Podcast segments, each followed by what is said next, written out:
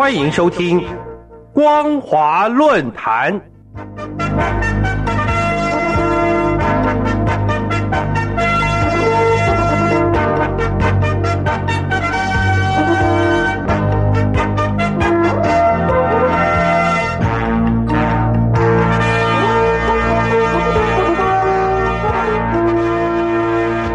各位听众朋友，大家好，欢迎收听本节的光华论坛，我是艾格。今天要跟大家讨论的主题是中共对美国高官制裁的博弈围局。二零二一年一月二十日，美国总统拜登宣誓就任之际，中共外交部新闻司司长兼发言人华春莹宣布对即将离任的美国国务卿蓬佩奥和其他二十七名川普的政府高官实施制裁。华春莹说。这一些人及他们的家属会被禁止入境中国内地和香港、澳门，他们及关联企业机构也已经被限制与中国打交道，还有做生意。后来，美国国家安全委员会发言人霍恩在受法国新闻社采访时就回应，在拜登宣誓就职后，中国就实施这些制裁，似乎是在玩弄政治分化，根本是徒劳无功与愤世嫉俗的幼稚行为。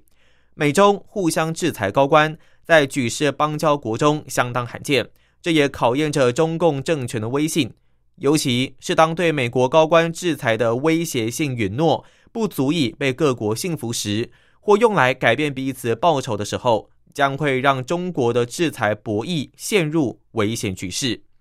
蓬佩奥在卸任国务卿前，对中共党员进行了签证限制。驱逐危害美国国家安全的中国有关人员，制裁了危害新疆、香港人权的高官，也制裁积极参与中共统战活动等人士。而现在，中共选择美国政权更迭之际，对美国制裁高官。法国国际广播电台与北京在鲁莽的试探拜登分析报道中就指出，中方就这样向拜登政府发出了邀请，但邀请的相当笨拙和鲁莽。把刚执政的美国新政府与告别权力的川普政府塑造成尖锐的对比。中共制裁的官员除了离任的国务卿蓬佩奥，还有前国家安全顾问欧布莱恩，曾参与前总统李登辉追思会的前次国务卿克拉赫，负责东亚以及太平洋事务的前助理国务卿史达伟。曾到访台湾的前卫生部长阿萨尔，以及曾和总统蔡英文视讯通话的美国驻联合国前大使克拉夫特等高官。不过，美国国际媒体署国际广播宣传机构美国之音于二零二一年一月二十八日发出了一则蓬佩奥等前官员找到新工作，北京制裁看来无效的专文。美国之音指出，华盛顿著名智库哈德逊研究所在一月二十六日宣布。蓬佩奥正式加盟，成为了高级研究员。史达伟也获聘为美国东西方中心的董事会成员。两人在这之前都曾经遭到中国的制裁。中国制裁的其中一个目的，就是要影响两人之后的就业前景。目前看来，中国的这一招不太灵光。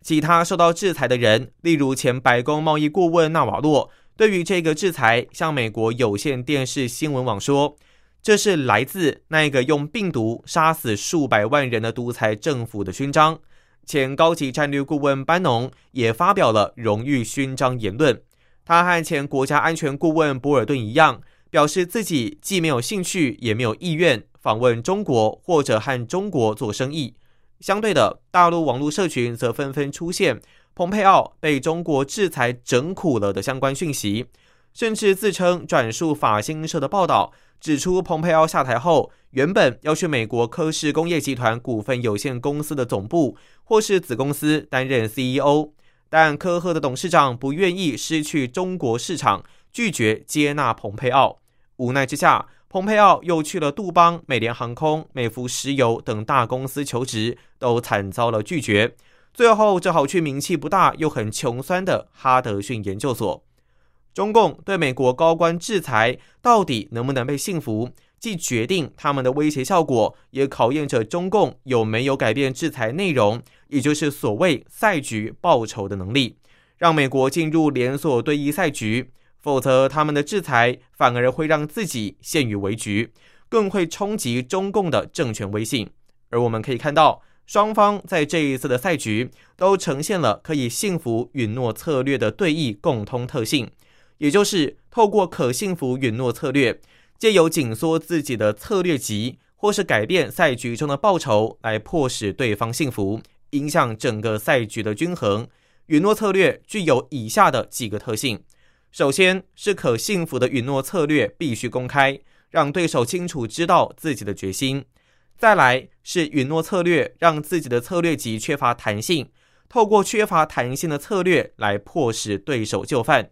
最后是允诺策略可能不改变赛局的对弈形态，但却直接改变本身的赛局报酬，应用降低供给或是提高需求，让对手信服而进入连锁赛局。可幸福允诺除了强调义无反顾的决心外，也强调这一个决心，要让对手知道，并迫使对手信服，来让对手知难而退，不战而胜。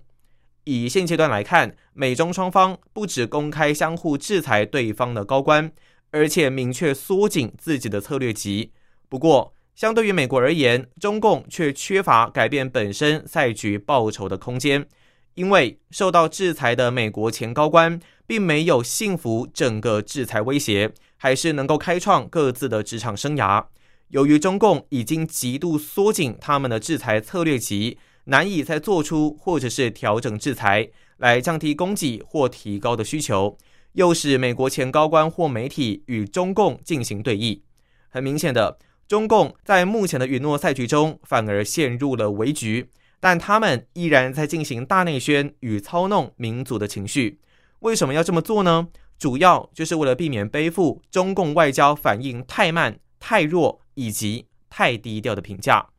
以上就是本期的光华论坛，感谢您的收听，我是艾格，我们下次见。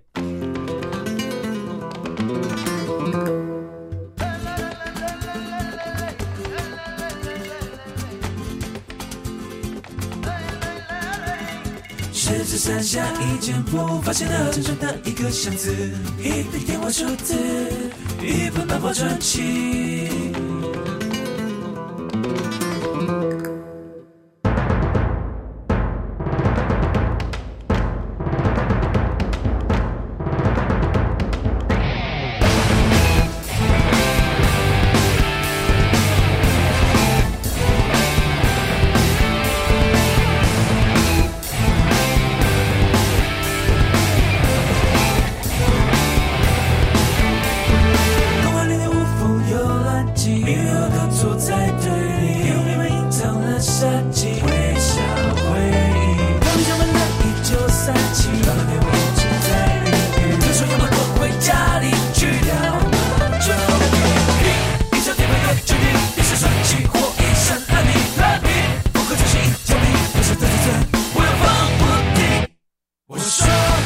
see.